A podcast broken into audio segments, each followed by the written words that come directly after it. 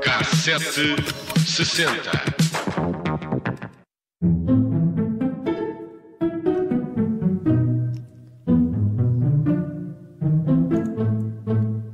Hoje no K760 é dia de casos de polícia e afins. Nada como andar nas páginas dos jornais numa determinada época para perceber o tempo que se vivia. E nesta volta pelos primeiros dias de março de 1963 encontramos um pouco de tudo. Até o lançamento de milhares de pombos. Deixamos isso para o fim. Comecemos por furtos e pelo caso de Ismael Gaudêncio Jacques, conhecido por xerife. Ora, o xerife tinha como única ocupação, segundo o Diário de Lisboa, furtar tudo o que podia. Depois de apurada investigação, foi localizado e detido e prontamente confessou que havia roubado e, e onde tinha também transacionado os artigos. A lista é longa: gravadores de som, máquinas de barbear, máquinas fotográficas, joias, faqueiros de prata, artigos de vestuário, relógios, binóculos, garrafas de bebidas, tabaco e géneros de mercearia. Resolvido o caso do xerife, passemos ao caso dos 544 contos que desapareceram. A notícia dá conta de que a Polícia Judiciária pedia a todas as autoridades do país a captura de Pedro António Valente de Azevedo Bourbon, casado, de 35 anos, natural de Estarreja e cujo paradeiro se ignorava. O indivíduo era burlão e gatuno de grande, de grande cadastro. Estava em liberdade condicional e a última proeza, diz o jornal, foi apoderar-se dos tais 554 contos. Intitulava-se como Doutor Azevedo, se bem que apenas tinha o exame de instrução primária e gostava de fazer uma vida faustosa e viver em luxuosos apartamentos. Ora, a polícia pedia a quem tivesse conhecimento do seu paradeiro para comunicar através de um número de telefone ou na autoridade mais próxima, até porque se presumia que haveriam outras pessoas que o estariam a encobrir e que seriam por isso também incriminadas. Estas páginas juntam diferentes casos, são casos de polícia, mas são também casos inusitados, insólitos e escritos neste estilo próprio da década de 60 e que hoje já não se vê e valem a pena. É o caso da notícia com o título em trajos menores e sem a carteira, que trata do Sr. José Gomes de Souza, a quem de vez em quando acontecem-lhe coisas verdadeiramente estranhas, escrevia o jornal. Desta vez, acolheu-se a uma casa abandonada e ali passou a noite ao frio. De manhã acordou já com os vapores do álcool dissipados e verificou que estava em cuecas e sem a carteira, onde, além dos documentos, tinha seis contos e meio. Depois lá foi para casa, onde vive com os pais. À porta estavam as calças, mas a carteira é que faltava. É uma bela história e escrita desta maneira tem muita graça. Tem sim, senhor. Há casos uh, sem graça nenhuma, como de um atropelamento em Lisboa, na Rua do Arco do Carvalhão. Uh, ainda assim, escrito de uma forma que só os jornais antigos faziam. Uh, conta ao jornal que veio um automóvel que atirou o jovem à distância e prosseguiu na sua marcha, como se atrás dele não ficasse dor.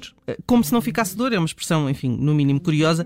Conta ainda a notícia que uma das pessoas que assistiu a tudo tirou a matrícula do carro. Pouco depois o homem foi apanhado e preso.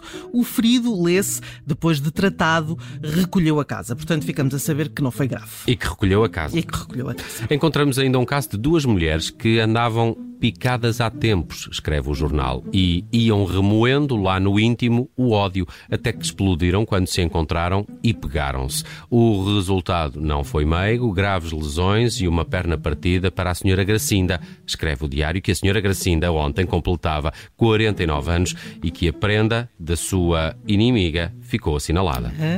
Para o fim, deixamos os pombos, uma breve no Jornal da Conta, que serão largados no domingo seguinte na estação de Caminho de Ferro cerca de 30 mil pombos correios pertencentes a associados de várias coletividades colombófilas do Distrito do Porto. As aves serão transportadas para Évora em comboio especial. Acontecimentos que aos dias de hoje não fazem sentido e, muito menos se haveria comboio especial ou não para levar os pombos. Provável é que estivesse em greve. É, muito bem. Belas histórias de 1973. Gosto particularmente quando a Judite de França faz estas viagens pelos jornais e por estas secções meia faço isto mais mundanas. Insólitos da Judite. Sim, podíamos fazer uma rubrica nova só para isso. Mas insólitos da década de 60 e de 70 uh, são diferentes dos insólitos de hoje. É verdade. Ora bem, 1963 é o ano da Beatlemania. O termo surgiu pela primeira vez a 15 de outubro no jornal Daily Mirror para descrever a histeria coletiva com o sucesso repentino dos Beatles e dos seus primeiros singles. Mas 1963 é também o ano do lançamento do primeiro single, eh, primeiro single dos Rolling Stones. A 7 de junho foi editado Come On, um original de Chuck Berry, que na altura não foi além do número 21 do top britânico.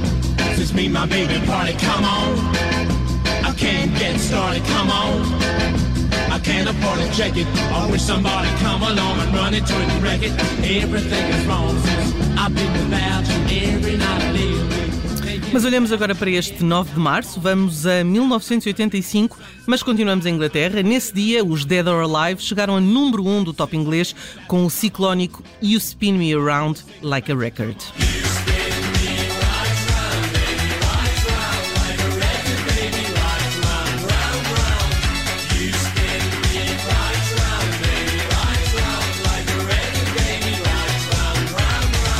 Também os YouTube viveram um dia de sucesso, a 9 de março de 1987, com o lançamento do álbum de Joshua Tree. O disco chegou ao número 1 em mais de 20 países graças a êxitos como Where the Streets Have No Name ou esta I Still Haven't Found What I'm Looking For. E consta que o Bono ainda não conseguiu encontrar o que procura.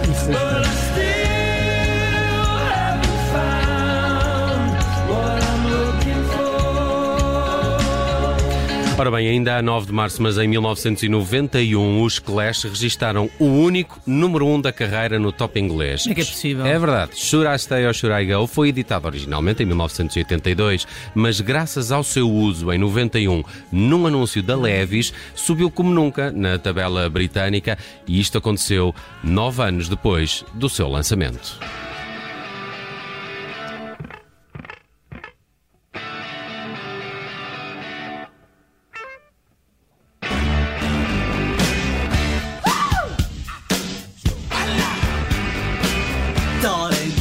To let me know. Should I stay or should I go? If you say that you are mine, I'll be here till the end of time. So you got to let me know. Should I stay or should I go? It's always tease, tease, tease. You're happy when I'm on my knees. One day it's fine and next it's black. So if you want me off your back, well come on and let me know. Should I stay or should I go? Should I stay or should I go now? Should I stay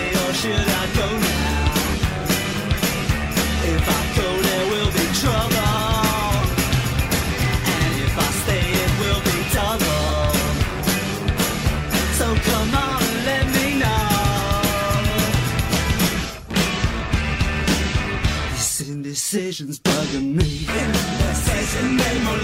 If you don't want me, set me free.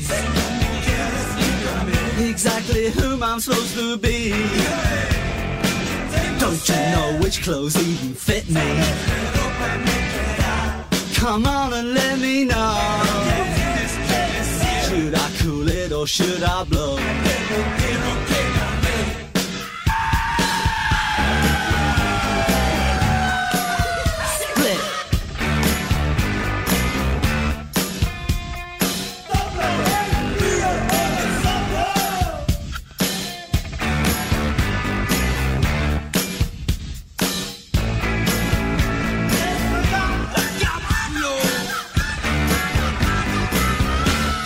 Stay or should I go now?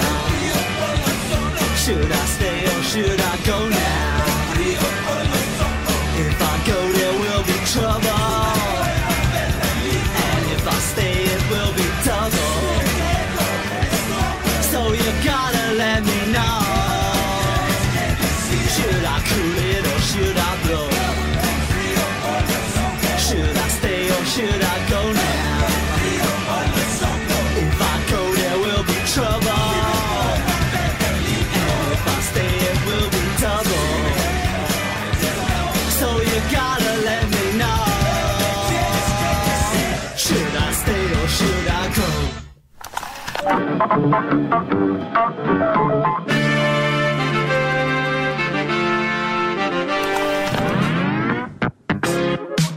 Cassete sessenta.